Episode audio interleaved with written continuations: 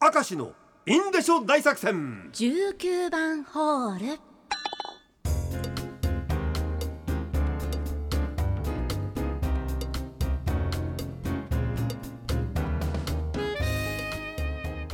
果たしてどのぐらいの方が聞いてくれていいのか分かりませんけども、また今日もやってまいりました。19番ホール、はいやってきましたえー何度も言いますけれども本番でつまらなかったものをここで読むわけではございません、はい。時間の都合で使えなかったものをここで読んでやる。まあ場合によってはここからステッカーなんかがお。出ちゃったりする可能性もあります、おー。えー。言ってみたいセリフ角三助さんです。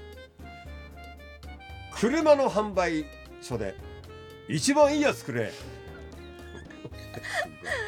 すごいよだからあの同じ車種でもはい。最上級グレードのやつよ、もう当然椅子は革張り。ハイブリッドあたりでねもう素晴らしい。しかもフル装備付き。もちろんもうそういろいろついてるやつですね。お高いですよ。言えないよなそりゃなそう えー、ラジオネームドラミちゃん。我が家でしか通じない言葉。子供が小さい頃温泉やお風呂場で脱衣所という言葉が難しいので脱ぎ場と言ってました。はあ。ええ字一つ間違えたら危ない危ない。そうなのか別に。なんかでもちょっと。濡れ場っていうとちょっとあのラブシーンとかになりますけどね。ちょっといやらしく聞こえますね。脱ななんだろうなんかうん。ラジオネーム稚内緑のベリスター。え妻の実家でしか通じない言葉。懐中電灯のことをはい。電池と呼んでいます。伝わらない。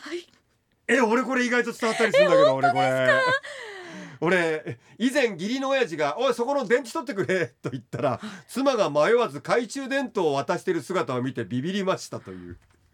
えー、そうや俺はうんわか電池わかります？いや電池取ってっつってそこに電池がなくて懐中電灯があったらこれだなっていうのはわあー。かるただその懐中電灯というのも俺の言う電池という懐中電灯というのは電池が単一でなければいけないっていう。大きいやつあのグリップぶっといそのまんま握れるぜっていうのがあれが俺は電池というイメージはあるけど。人によるなこれ。ラジオネーム金魚姫さんです。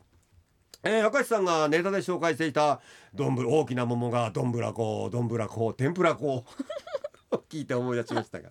私も小さい頃花咲じいさんの話でおむすびコロリンすっとんとんをおむすびコロリンすっぽんぽんと覚えていました。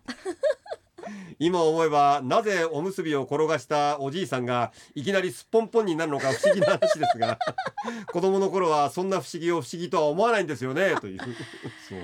これはなおむすびを転がしただけではなく実はおじいさんは隣のばあさんも転がしてたんだね。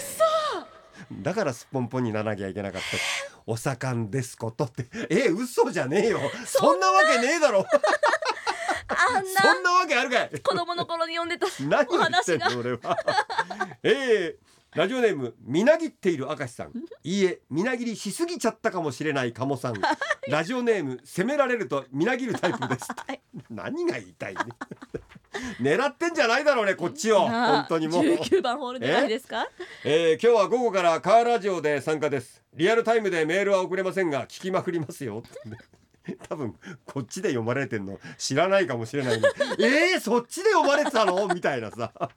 連日肩こりがひどいと妻が マッサージ機が欲しいと言ったので2人で電気屋に行きました。はい。ね、優しいですね、えー買い物客が多い中 嫌な予感は的中しました。ねえねえあなたこれいいかもと妻はレンタルビデオ店のカーテンの奥にある DVD でよく見るいやらしいマストアイテムを 私に向かって振り回しているではありません。